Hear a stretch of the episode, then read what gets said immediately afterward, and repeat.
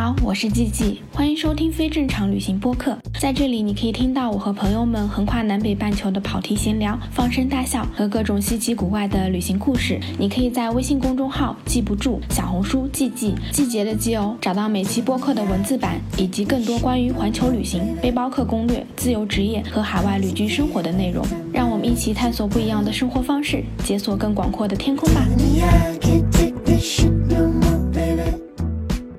大家好，我是季季，欢迎收听非正常旅行电台。这是一档横跨南北半球的旅行播客，带你用声音环游世界。今天这期播客呢，我们请来了另外一个播客绝对领域的主播一二来跟我们聊玄学。然后我们先请一二来介绍一下自己吧。Hello，大家好，我是绝对领域的主播一二。我自己的播客本身是聊的是电影，但是我的这个 另一个兴趣爱好就是玄学。然后自己本职的一个也不算本职吧，兼职工作其实有一个是塔罗师，然后本职工作是设计师，就是一个非常斜杠斜杠的人。然后跟自己一样，也非常喜欢到处游山玩水，只是。游山玩水的路线现在有一点不一样。我们本来还想说我们来聊一聊旅行，结果我跟那个一二一对，就是大纲越对越离谱，最后我们就聊成了什么修仙之路。对的，这个也是从去年开始开启了这一条路，就是原先还是只是。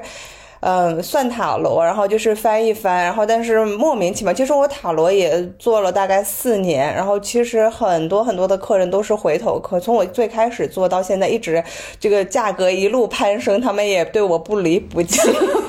原因就是很准是吗？算的很准，对，很准很准。但其实我，我我对我这个准度是，就是通过了漫长的实践，然后别人就是我的客人会给我记小本本，说哦，你今年给我算了十个问题，准准到离谱，准到离离原上谱，超级准，非常准。就他们会给我小笔记反馈，然后就积累了我很多很多的信心，说哦，原来我在这个搞玄学方面是有一点天赋的。然后从去年开始，莫名其妙这条道路越走越离谱。先跟大家讲一下，就是你现在我们开始开玩笑说修仙嘛，你现在真正就是走上了哪一条道？我最近走上了道教，但是其实我最开始说所谓的修仙，或者是说搞这个玄学之路，是从佛教开始的，就是在。去年这个也是十月份左右的一个时间点，然后我曾经一度非常的迷茫，我就觉得人生无意义感非常非常的强烈。说我没有抑郁症，我也不会是说觉得非常的 down，但只是说我不知道为什么活着，就突然间好像有一天你觉得你世界上所有的想要做的事情都做到了啊，这听起来非常的凡尔赛，但是可能就是凡尔赛，但就是。我不是一个欲望非常非常强烈的人，就是我不是说我非要住啊几百平米的豪宅，我不是说非要没有一百个奢侈品包包。我在我大学的时候，可能自己有一个小小的清单，我想说啊，那我有几有一些国家很非常想去，然后有一些呃地理现象非常想看到，可能有一些人生的这个状况非常想要达到。去年的那个一个时间节点，似乎突然间就是之前定。定下的所有的小小的目标，还有小小的追求，就都达到了，然后你就会觉得说，哦，那我接下来的人生是要干嘛呢？就是我不是一个做到这一行一定要做到 top one 的，就因为人生的这种感觉对我来说更像是一种经历，它不是一个有目的性非常强烈，说我想做广告，或者是说，因为我本职工作是做广告的，我也是学这个的，我非常喜欢我的这个职业，但是我不是说我要做到行业的。第一名，这个才是我的人生追求，不是？我是觉得说，哦，我走在马路上，指着大屏幕跟人说，哎，这是我做的，我似乎就这个爽点就过了。似乎这些 checklist 都打上的时候，你就觉得，嗯，那你接下来有什么事情还会让你觉得爽感，或者是让你觉得可以活下去？因为我非常害怕日复一日过同样的生活，所以其实就是你在去年的这个时候，然后感觉到很有。很没有意义，所以你才开始想说你要修仙之类，或者追寻生命其他的意义，是这个意思吗？啊，对的，啊，就是我问了现实生活中无数个朋友，他们都解决不了我的问题。然后后来我一拍脑袋，我说那要不然我去庙里待几天吧。我其实本来。没可能没有想修仙，但是一开始只是想清修一下这种感受，然后就给一个朋友说，就是有没有什么途径，他很快就给了我个答复，说他自己就要去庙里待一待。嗯，所以其实你是先去佛教寺庙去内观了吗，还是怎么样？啊，他是有一个类似于禅修营，但是因为本来是在庐山的诺纳塔院，还蛮推荐大家，就是有任何疑问去待一待。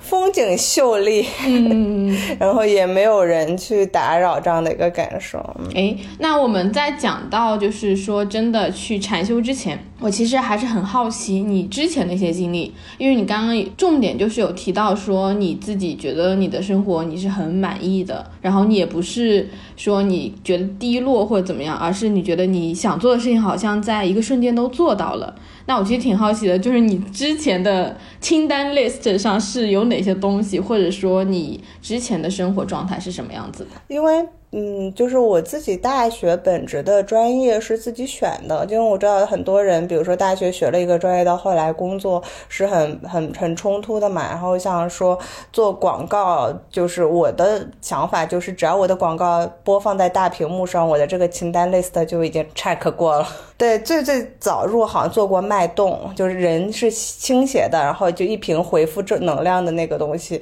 后来其实各种奢侈品啊，还有美妆啊，很多。多呃广告都有做过，所以他们会被投放在呃各个地方，甚至之前做狮王的时候，他会把整个地铁站全部包起来，你就会看到哇，你走在这个地铁站里都是你的广告，都是你参与过的项目啊。对，那确实是广告人很有成就感。对的，对的，是这个样子。对，然后还有就是我曾经就是想要环游世界。啊，所以我从大学开始，几乎一年大概有两到三个月的时间都在世界各地去玩。然后曾经还特别可爱的骗我父母说，因为我在美国读书嘛，然后骗他们说说从这个美国回中国直接直飞的机票很贵，然后如果去欧洲转一圈，机票就会便宜一点，然后我还可以顺便玩一玩，是不是很划算？大概十年的时间，可能也去了三四十个国家，对，然后就是那些可能比较想看的一些。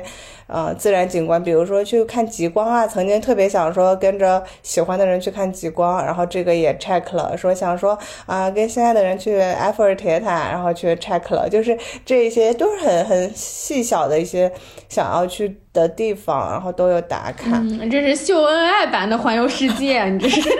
没有已然分手，成为那个过去的美好回忆。笑死！所以其实是去了很多地方玩，然后也做。自己喜欢的工作，对对对，然后还有就是当时也想说很喜欢艺术嘛，然后想说那是不是要去策展啊，帮朋友一起认识一些艺术家呀？然后之前自己也去，呃，作为摄影师的时候，然后也拍过一些这个迈阿密的模特大赛的一些东西，就是在还有自己的作品也在展览里展过，这个地方也非常。轻松的，就是好，似乎也 check 了，而且，呃，好多时候就是我我突然间想到的奇思妙想，我会跟朋友说，这个其实还蛮重要的。我觉得想要去 check 我的这个人生 list，就是你突然间有很多想法的时候，你要去找人去解决，帮你去实现这个东西。对，然后我跟朋友说的时候，朋友说，哦，刚好有个朋友开化了，你要不要来帮忙？然后要要去做一点事情，我说，哦，好呀，然后就去了，然后就认识了一群人，然后测了一些小小的展。然后似乎这个 checklist 就也达成了，就是我的目标不是说就是让一个全世界都知道的东西，就是好像这个事情只要我玩过了，它似乎这个 list 就就打上了。对，就是更像是体验过、有过这个经历。对，似乎没有那么大的追求了，就已经我的 list 打卡结束了，谈过恋爱 就 OK 了。我好像人生追求就那么点，在一开始的时候。但其实是很多了，我觉得很多人可能不能说一辈子都做不到这么多吧，就很多人或许他不会想。去体验这么多丰富的人生。嗯，也有很多人是没有办法去体验，就可能还是要去工作啊，还是要去遵循社会的主流。我觉得你想要跳出来去做自己的事情，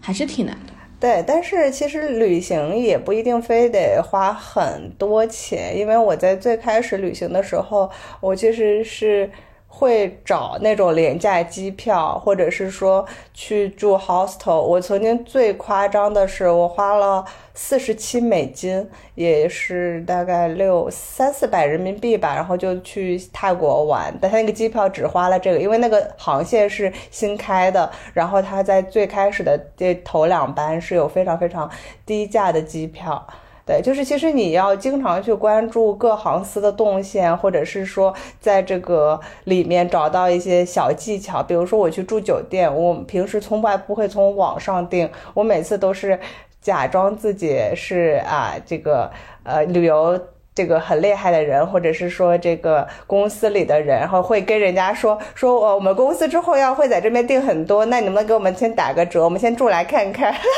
然后，所以就是他都会低于官网大概几百块钱，然后摆一个还不错的酒店让你去住，或者是说会说啊，那之后怎么样？你们要先体验一下呀，就是会给你很多额外的说，那你这个比如说这个早餐免免费给你啊，这种就是有一些不一定在这个官网上这个样子，你可以私底下找他们的销售经理去谈。嗯，那你真的是挺厉害的，还可以找销售经理。我最多就是到了店之后砍砍价，因为平台它会有一个折扣嘛，平台它会有抽成嘛，你就跟酒店谈一谈，说我直接给你钱，然后就不走平台，那你把平台的那个抽成还给我。有些酒店是会同意的，但我没有想到还可以跟销售经理谈，你太厉害了。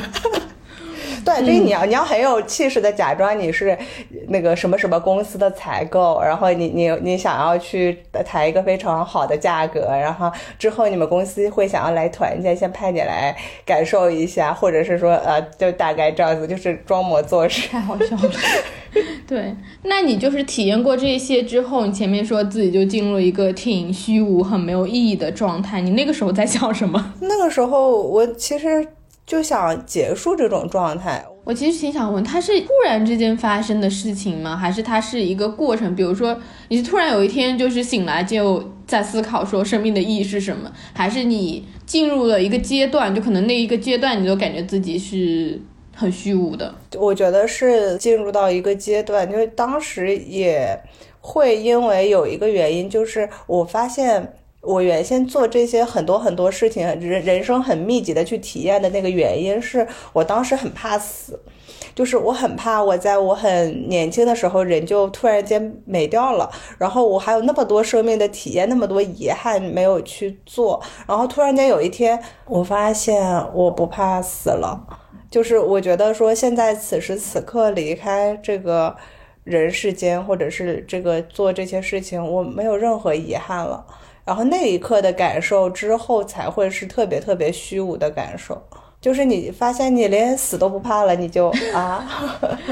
对，好像就是那根弦没有了。你当你发现你自己对死亡的恐惧也消失了之后，你在那一段时间你有去做什么？嗯，我那段时间其实就是。疯狂的想要得出一个结论，然后我会问朋友，甚至拿了一个小本本去采访人。就我去，比如说酒吧喝酒的时候，我会拿出个本本问邻桌的人，让你最快乐的时间事情是什么？酒吧的人肯定要懵了，我只是来喝酒，怎么还要回答问题？关键是我问过不止中国人，不限于中国人，就是什么印度人、美国人，很多很多不同的人，就是因为你知道上海嘛，就是一个非常。哪里的人都可以见到，然后你我又是一个超级社牛，我根本也不太害怕这个事情，所以一直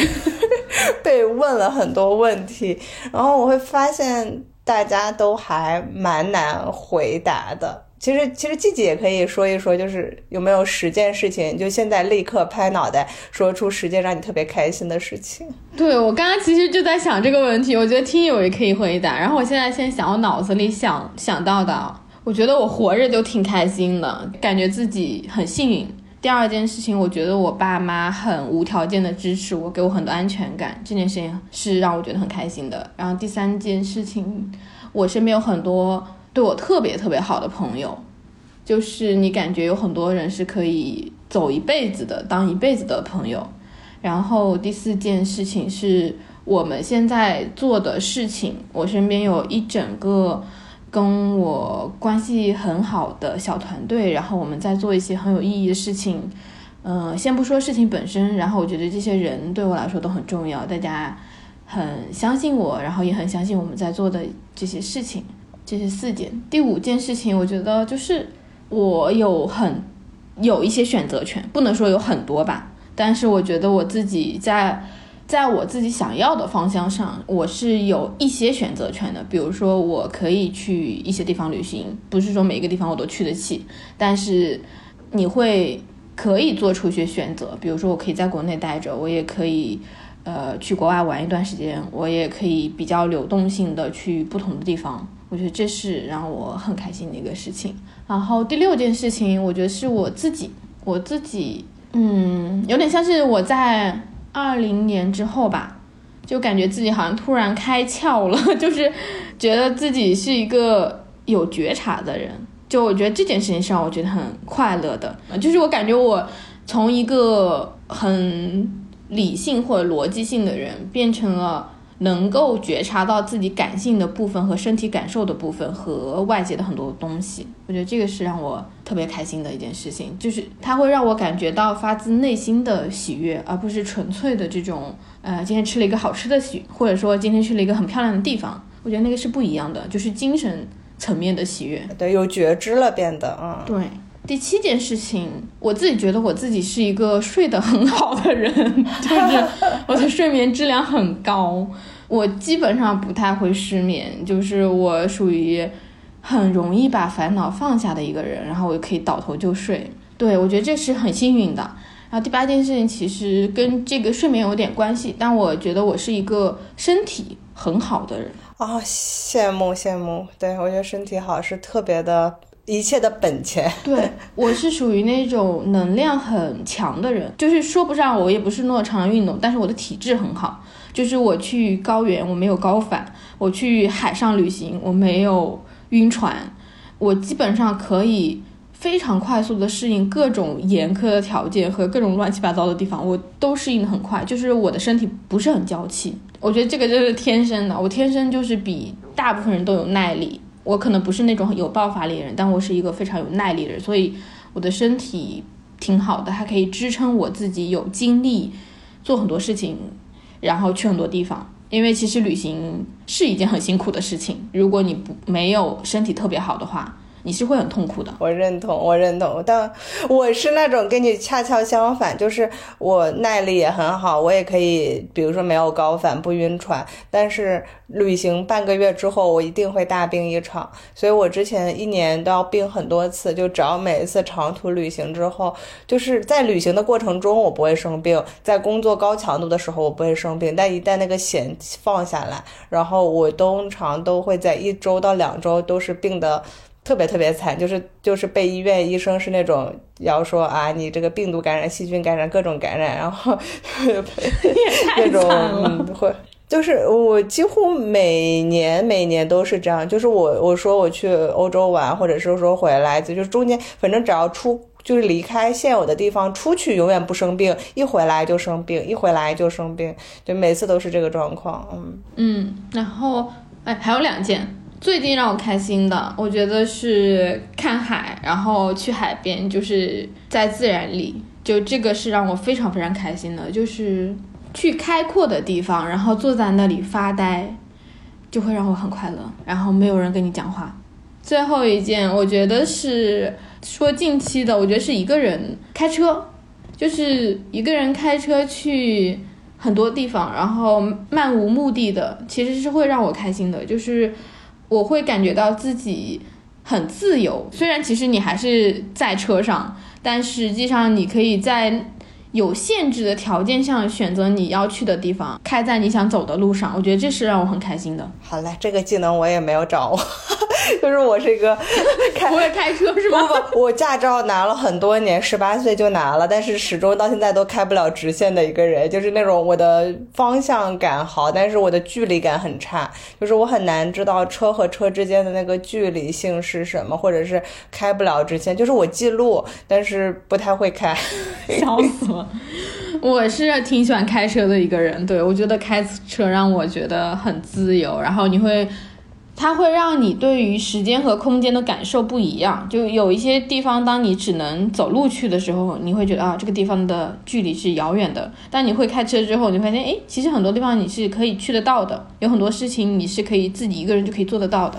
对，然后这个季季其实说的还挺。多的，其实我说实话，你是我问了这么多人，你能把特别好的生命体验和自己的感受都融入到一起的人。但其实我当时问了很多人，大家都很难想出这十件事情。就是甚至我自己，我也是在被朋友的协助下，然后别人说是不是这个会让你开心，是不是那个会让你开心？就我那一段时间的状态都不开心，就人家说什么，我似乎都觉得。好无聊，好无趣啊！这些我都做过了，哎呀，这些我不感兴趣。后续我到到山上，然后到这个诺纳塔院的时候，我其实也问了师傅这个问题，师傅就比你还快。师傅说，嗯，吃饭、睡觉，比如说现在给你一起喝茶、讲经，然后呼吸，就是他讲了十件，因为我没有办法记得具体啊，但是十件听起来就是日常非常非常非常。小的小事情，就是小到我可能自己完全不注意的事情。然后他的那个逻辑，最终其实就是落到知足常乐，就是你不要总觉得说这个世界上有那么多让你需要开心的事情，然后有那么多呃让你阈值拉满的事情。其实你只要当下心安，然后你觉得自己的生活很满意，那你其实就是开心的。你要引拽每一个。那种非常小的细节去体验生命的美好，然后我那一瞬间就觉得，哇，这师傅讲的好有道理，就是活在当下，就是当下的每一个时刻，你其实应该是都可以感到喜悦的，虽然这个事情其实很难，对。就道理都懂，做到是很难的。是的，是的。然后师傅当时说，就是过去心不可得，未来心不可得啊，就是要安住于当下。就是他当时用就是《金刚经》里的一一段话，然后跟我讲，然后我就觉得，嗯，似乎就是我苦苦追寻了很久，就是当时没有人跟我讲这样的话，然后但当时师傅用他的那个悠然自得的状态，因为我其实看到他每天是非常无聊且辛苦的，他早上五点起来要去。敲钟。有一天早上，因为下了蒙蒙细雨，然后本来是早上大家是可以跟着师傅一起的，但是那天早上就恰巧没有人，然后我就一个人跑去，天完全没有亮，就看到师傅在那里。边敲边唱，边敲边唱，就是他们的佛教的一些东西。我就是那种感觉，真的是感觉灵魂得到了滋养，就是那种青灯古佛，且没有人知道你在这样日复一日去重复、去精进自己，去让自己的，比如说对这个东西的信仰的这个感受，但他依旧可以坚持的时候，你你会觉得说，哦，似乎他这样的生命也有了意义，他的对于很多事情的执着。他自己的带引号，他的那个追求里面根本不需要像我一样说哦，日常体验非常新鲜的事情，日常需要在自我成就里达到一个什么样的一个状况，就可以非常安心、非常开心。对你不需要向外界去证明什么，你不需要外界的肯定来肯定你自己，很多就是真正的向内的探索，向内的这种自我的满足。我觉得。其实这是很难的一个境界，而且就像你提到，很多旅行者，因为你经历这个世界在短期内会比一般人精彩很多。比如说你上班，你就是可能重复性很多，但一直在旅行，你去不同的地方，你接触的人，所有的事情，它是真的就是像走马灯一样，它就是会一直在变化。你的生命的精彩程度是很高的。但是当你突然之间停下来的时候，或者说当你这个旅行结束的时候，我觉得很多人是会有那种强烈的失落感的。就是好像外援的刺激性不在了，它没有了，就是你所有光鲜亮丽的东西没有了，你现在只有你自己一个人了。对的，对的，我觉得你你说的对，外界的那个故事回来，你可能还有一个小小的时间段是跟朋友分享，去炫耀说啊，我现在这个出去玩了，遇到好玩的事情了。当这个也没有的时候，然后你又不想开启一段新的 旅程的时候，你的失落感会非常非常的强烈。嗯，对的，因为你原来是可以有新的目标出现。可能旅行是一个更好的，它更文艺一点，大家会意识不到说这件事情原来也可以变成目标追逐战，但是它其实本质上就跟你上班要升职一样，你永远是奔着后面的目标去，所以你会觉得你的人生有奔头，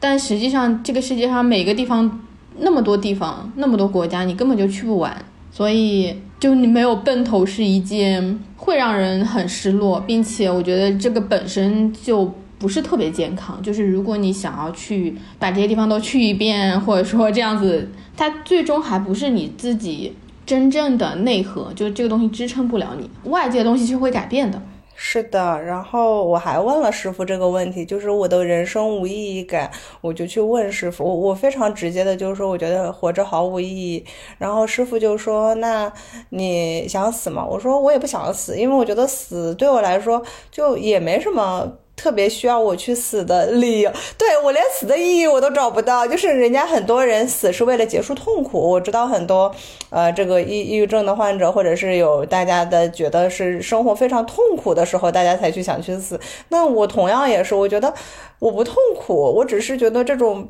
飘忽感让我很就是不舒服，但是他到说让我觉得说我要死的那个境界可能也没有，然后我就问他，然后师傅说，嗯，那其实你要有菩提心去许菩提愿，且他给我种了一个小小的因果，他说你死了之后，如果你是自杀，是要进轮回，变下一个下一世是变这个畜生的，然后就进畜生道，然后说你会变得非常惨，你要下地狱的，就是。师傅当时就吓我，我说，嗯，我说师傅，可是这个我也不知道下一世会怎样。他说是，大家都不知道，但是万一有呢？我得先把这个小小的因种在你的心里，就万一有一天你走投无路，你想起我的话来，你就知道说这个谁也不知道死了之后会发生什么，但是对吧？万一你这个，这个有这个地狱有天堂，然后会怎么样呢？对，他就就是讲这个事情，那。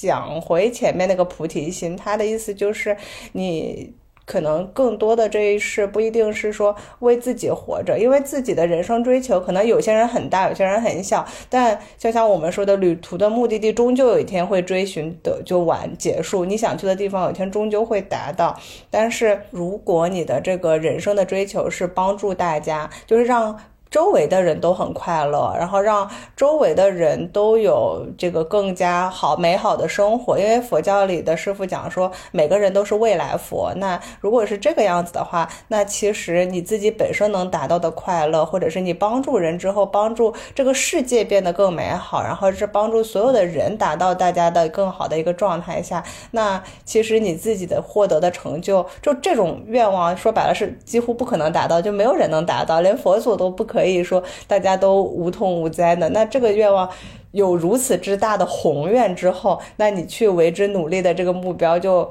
永远不会倒。嗯，对，其实是这样子的，这一点我自己也有感受。我们上一次聊天，我不是有跟你讲过，我说我其实很想做超越我个人的事情。其实我也有意识到这一点，就是你会感觉你自己是很幸运的，你想做的事情有很多东西。在你的欲望不是很夸张的情况下，你会知道你现在做不到，你努力一下，你也是能够做得到的。但是这些东西它其实没有办法给你提供很核心的内在的驱动力，就因为这些东西它都会有一个尽头，所以只有更加宏大的事物，就它真的能够，就那件事情本身就能够包容你，然后那些东西就会驱动你去做。很多很多事情，而且能够激发你非常多的潜力。就像师傅说的，你要有菩提心，你要有慈悲心，你要去度化众人，这样你的人生是可以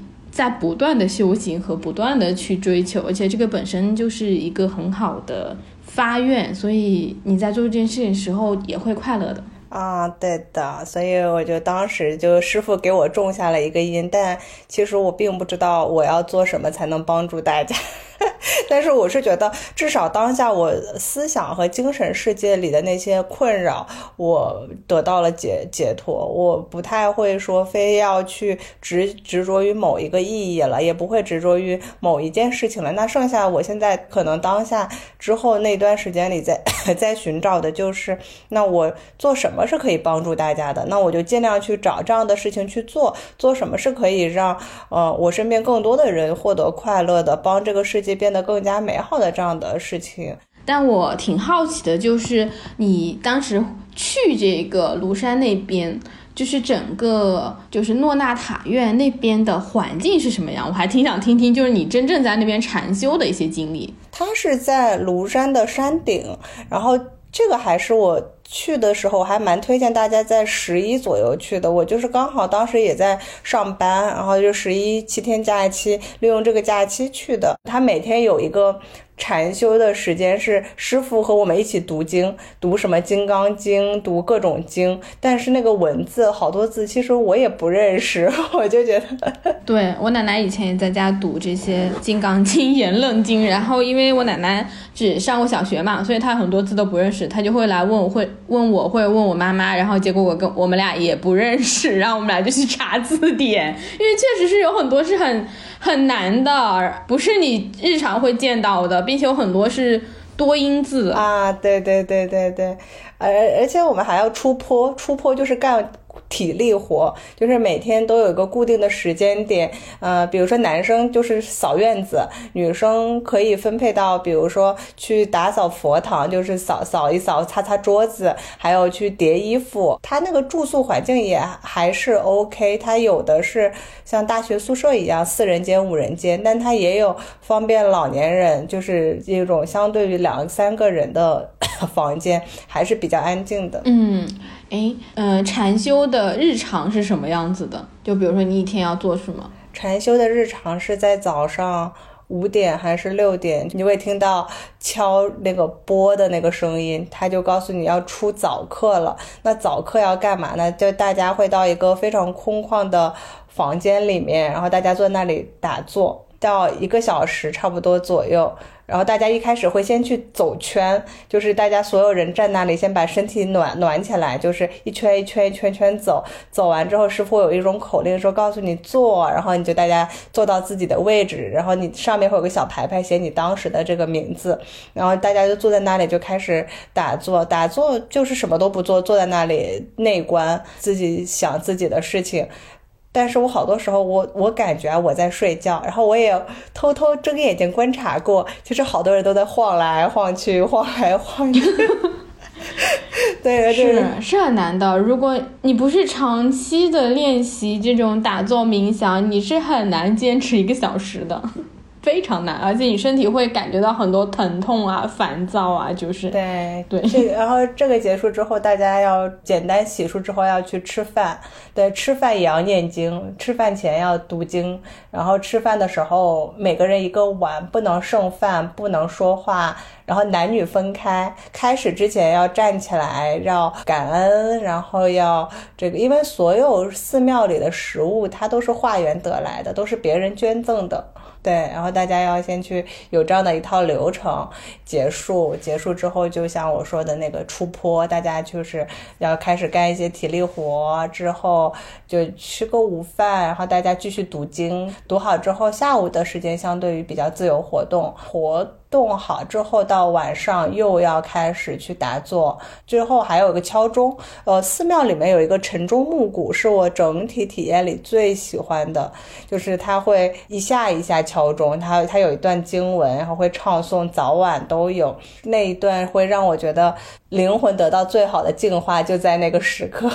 所以，如果想去参观寺庙，也可以在这种晚上的时刻，然后或者是早早上，因为太早了，我觉得就是可以去。听一下那个音乐的声音配合着就是师傅唱的东西，然后感受一下，还是不错的。嗯，比如说你们这一群人去禅修，大概会有多少人？嗯，我当时应该是二十个人左右，男生少一点，女生多一点。这个也是还蛮蛮有趣的一个观察，就是好像姑娘们对于这个自己内心的追求，想要去获得一些平静的感受更多一点。对我当时是男生可能有五六个，然后姑娘有十五六个，大概是这样子。嗯，那他们会教一些，比如说。会讲一些什么经文啊之类的哦。这个寺庙有个蛮好玩，它有个咖啡馆，嗯，就是这个师傅筹筹钱办了有个自己的一个家咖啡馆，里面会卖一些工艺品，然后卖一些茶，卖一些香，然后有咖啡在做，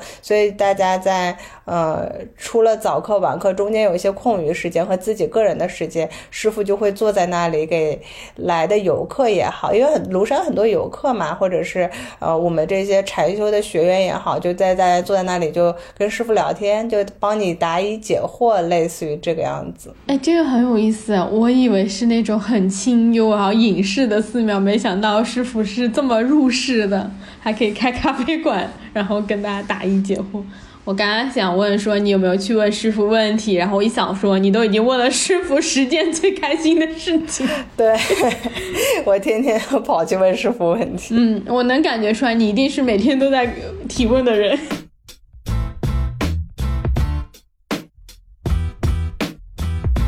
但你这一次就是在庐山的这个体验之后，是有坚定说你要去追寻这些就是修行道路了吗？对我不太完全，就是佛教里，我我是个对于宗教还要讲逻辑的人，对，所以佛教里的一些呃因果轮回是我。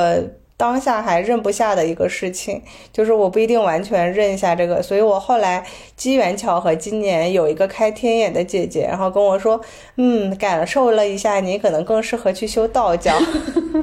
所以我就又开启了我的道教之旅。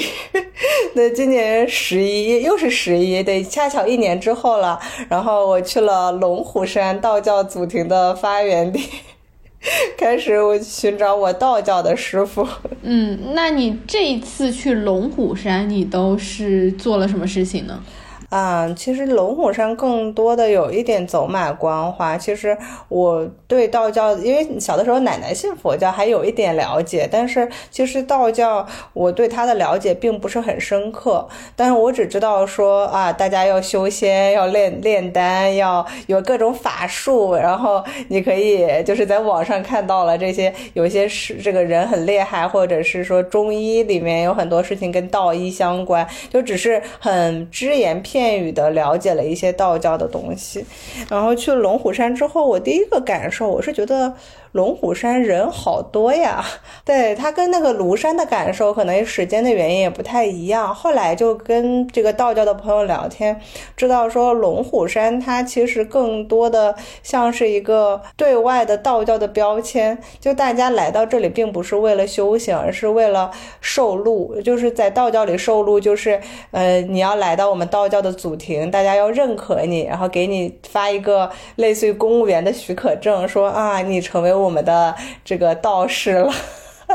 所以他才是哦很嘈杂的一个地方。原来是这样子，就是当道士是需要许可证的，是吗？其实佛教和道教都是需要的，就是大家这个也有中国的道教协会，然后它都是。这个官方认可的，就是你，比如说，你看到网上有一些人在讲讲道，或者是做这个道教的师傅怎么样，他还有一个网络道教许可证，非常的有趣。网络道教，我真第一次听说，哎，我知道佛教有考试学位嘛，但是我不知道道教还有这个。对，他道教也有，去的那个龙虎山上面有大学的招生。就是说，道教学院招生标准，他写的一条一条，比如说你高高中要怎么怎么样，但可能更多的师傅说，那可能看个八字，说破格录取了。笑死！那你当时去的时候有给师傅看八字吗？啊，没有哎，就是原原因是我我去了那个张天师的府，我当然知道那个是个非常大家觉得。祖庭嘛和各种好的地方，但我我确实有点害怕人多，就是一去了之后人很多且很纷纷杂，然后我在里面就是很走马观花的转了一圈，且膝盖软的跪拜了所有神仙们 就离开了。然后他因为龙虎山出了这个张天师府的这个道教祖庭之后，下面还有比如说正一观有不同的观，我在这个不同的观里面有再去。转一转的时候，里面人其实相对来说就少很多。然后有跟师傅具体的去聊聊天，然后去看一看，还蛮好玩的。嗯。所以其实你这一次是先去什么踩点？啊，对对对，我觉得你说的对，就是因为那个姐姐给我的这个人生的一点小小的指示啊，我我就说这个过程里面可能很多人想要收我为徒，或者是我想要怎么样，但是我一定要挑一个自己觉得一眼就对的师傅啊。所以在这个过程里面，我在寻求道教的过程里，我还去了道教咖啡馆，就发现佛教、道教都喜欢开咖啡馆，不知道为什么。这两年不是。寺庙咖啡很火嘛？就是年轻人对吧，都改去拜佛了。对对对，烧香拜佛。其实道教也有，然后也是在江西那边。嗯，我去道教咖啡馆跟师傅聊天，然后聊着聊着，师傅说：“嗯，我那个有一个师傅跟你是老乡，然后他这个师叔说这个你要不要去跟他一起去修行一下，学习一下呀？”还有一个江苏的一个师傅也是跟我讲说他会这个什么祝由。啊，奇门遁甲呀，会各种各样的事情，我我还在筛选中，就但是我是觉得我要一一拜访，然后就是看师傅跟我有没有缘分。我觉得这个拜师是很讲究缘分的一个事情，就是他看谁对眼，就道教和佛教有一点不一样，他是。非常有自己的一套体系的，比如说他可以直接看你的八字，说我们八字合不合，然后我给你摇一卦六爻嘛，说那现在先占卜一下，我到底能不能这个事儿能成？他其实所有的事情都可以通过一些外在的法力，不一定完全修自己就可以达到一个还蛮，比如说去成仙的这样的一个道路，就是还是看跟谁的八字合吧。我现在就是满心想着去不同的地方跟师傅合。八字，我听起来你怎么跟相亲一样？不过确实也是，就是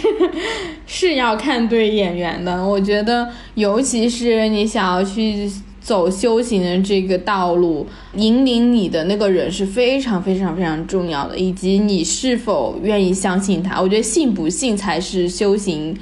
能够到什么程度的关键。我觉得不信一切就是白搭，不管这个师傅有多厉害，你不会去信服他。这是没有用的。对，我觉得那个相信的力量还是蛮重要的。就是你，你一定要先有一个什么事情是你相信的，并愿去跟着去做的。这个，我觉得相信本身就是一个人生的智慧。嗯，我是这么觉得，就是你可以去相信很多东西，因为大部分时候大家。太理性了，或者说你自己以为自己的理性很厉害，但实际上并不是的。我一直都觉得我们人是由观念构建出来的，而不是由你自己就是具体的，比如说你有多少能力，有你的身体素质怎么样，它完全就是由你大脑构建出来的东西。所以，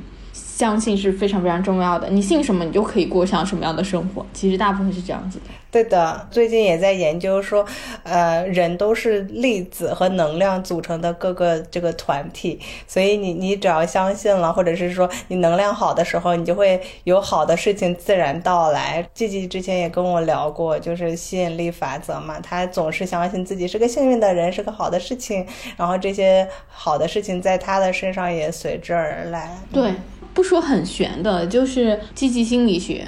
就是你愿意积极的事情去看待，你的世界是会完全不一样的。然后你会知道，从你面前的所有的东西里面，你要抽取什么样的牌，然后去经营你自己的生活。但是，当你以一个很悲观的角度去，你甚至连牌都不想抽，你会觉得，哎，就这样吧。就我觉得其实会差别很大的。对的，而且我觉得在整个修仙的过程里，不光是。比如说帮助自己，就是有一些奇奇怪怪的经历，但更多的时候，我感觉我通过这个事情跟身边的人聊天，或者是对我算塔罗牌也有更多的一个理解，就是很多人觉得说塔罗或者是宗教这个东西，呃，是迷信也好，或者是说呃未可知的玄学力量也好，但更多的其实在我的视角里，它像一种心理疗愈。就是当别人很迷茫的时候，别人来找我算一个牌，就是这个牌给的答案是好的或不好的，可能。没有那么重要，重要的反而是说，他似乎他的让他的心安定下来了，他可以好好的睡一觉了。像你说的，相信了一点事情之后，给了一点事情之后，他没那么焦虑了。我觉得这个才是我觉得去修修行、搞玄学也好，搞一些这个事情也好，它更多的心理疗愈的作用非常大。对的，其实我觉得本质上就塔罗，然后包括道家的很多术数。其实都很强逻辑性的，就是它并不是一个很玄的东西，玄可能更多程度上是因为大家不了解它背后的运行的规律。规则，对，所以你才会觉得它很玄，但实际上它其实是很有很有逻辑性的，只是它作用的东西，它可能是作用在你的精神层面，作用在你的心理层面，所以大家会觉得它很玄，因为这些东西是。很难被预测，或者说很难显化出来的。但一旦发生了改变，你就会发现它变成了巨大的改变。就像很多人说啊，我看了一个什么师傅，然后突然我整个人生就改变了。实际上你看起来就怎么可能？你不相信，就别人会去听，感觉你是不是被骗了？但事实上，他可能就是他某一个观念突然想通了，然后某一件事情他突然转过来，就是他那个脑子的那个弦儿转过来。人是有可能会做出完全不一样的决定，甚至改变自己人生轨迹的决定的。这件事情很正常啊，这个所谓的开悟和顿悟嘛。然后这是玄学里面我们讲的是站在更高维度来看这个世界嘛，就。这个事情呢，我觉得要个人去，就是大家要去体验，要去相信他，去有这种感受之后，你才愿意相信。对我觉得他很难是凭空，比如说听我们讲一期播客，或者是这个机缘巧合就去相信。对，我觉得是很难的。呃，而且我们也不是说你真的要相信。我比较强调一点，就是不管你信什么，因为其实本质上，在我看来，我个人觉得玄学啊，然后。各种宗教，然后心理学、哲学，甚至物理科学，所有东西到最后都是一样的。它只是帮助你找到一个答案，这些答案就是像一个一个台阶，然后你有一个台阶一个台阶，你可以通往更深远的地方。但是你永远都不会知道尽头是什么。然后所有的这些东西，它只是在帮你搭台阶，帮你去了解镜头的东西有可能是什么。嗯，对的，就是我们其实最终还是要让自己开心。就是我，我觉得我的人生哲理有一点就是，开心最重要，就是不用特别去。达成某一件事情，后来我总结了，就是人生的意义是什么？可能没有意义本身也是一种意义，就是不要太去执念的追求任何事情，就是你在这个过程里面，你要非常 enjoy，或者是非常专注于当下的这种自身的感受和某一种状态，就是非常好的一件事情。嗯，是的，就是当你开始拼命追求意义的时候，意义很快就会消失的。它真的就是抓不住的蝴蝶。你就是不要去想这件事情，这个事情就过好当下的每一秒，这个事情就是一定会发生的。嗯嗯。哎，我们回到道教，你现在有没有什么？如果是你的话，你会去学一些什么奇门遁甲啊？然后，哎，其实我都还。蛮想要学的，因为其实道教我知道，比如说有个那开天眼的姐姐跟我说，她能看到一些什么。其实我没有这个灵力，我也看不到，所以我自己想走的是一个非常学院派的那种道教，就是背书还可以，比如说去先学学八字，就是先你你首先你要把这个金木水火土的各个相生相克，比如说背背好，还有里面大量的知识你要去去背嘛。所以我我这个可能先下一步。步的想法是，先去各地实地考察一下，看看谁跟我比较合适。那有演员之后，那我可能想要开始通过一步一步的背诵，或者是先了解的整个的体系开始去学习。但目前为止，就还停留在。去拜访的阶段还没有拜访完，因为这个中国道教真的有缘的地方好多，都想去看一看，就感觉要好好给自己挑选一下。嗯，对，我觉得可能你去了就知道了。我还很期待你之后再来讲你的修仙之路的续集，找到了记得回来返场聊，我还是挺想听的。追剧，可以，可以，可以，可以。对，我觉得这个路还挺挺长的，因为你说万一是吧，我羽化成仙了，那才是最终的，对吧？就是要要想象一下，万一呢？对，当然就是我知道这个不一定是 就是开玩笑哈，但是只是觉得还挺好玩的。对我这几天就是我们俩说要录这个播客的时候就。这两天我就在看一些道教的书，然后越看觉得嗯博大精深。抛开这种玄乎的部分，它里面的东方哲学，它里面所蕴含的那种跟万物、跟生灵相关的、跟天地之间的这种联系，我觉得是非常非常准确的。但我说真的，就这个东西。它需要你有一定的人生的阅历和体验。我自己都觉得，如果我是在我只有二十出头的时候，我觉得这个东西我是完全理解不了的，就是你感受不到这个东西的。但你现在去读，你才会能够理解到它中间的这些真正背后的这些逻辑，然后他们世间万物之间的联系其实是非常非常有道理的。但要学的东西很多，对，要学的东西好多。我看了八字，好多要背的。对，全部是要背的。我觉得它这个体系构建，我还是很。尊重中国的先人的智慧的，就他们能创造出这样的一个体系，并且很完善的有不同的门派。因为其实道教也分正一啊、崇祯啊，就是不同的门派，他们的修仙之术完全不一样。所以全真是全部修自己，他这个要把自己服内丹，让他自己到达仙人的境界。那这个正正一教这个事情，它其实就是像你说的这种术数，你要学这个八字、祝由和各种。奇门遁甲、上天入地，就对我觉得这个嗯还蛮好玩的。我期待我学回来之后，可能下一次、下一秒我就可以飞到你的身边去，就也不需要乘坐飞机。好的，那我们期待一下。那差不多，这就是我们今天的播客。我们俩也录了有一个多小时。我们谢谢一二来跟我们聊天，然后希望大家可以多去听一下《绝对领域》，虽然你们讲的是电影影视，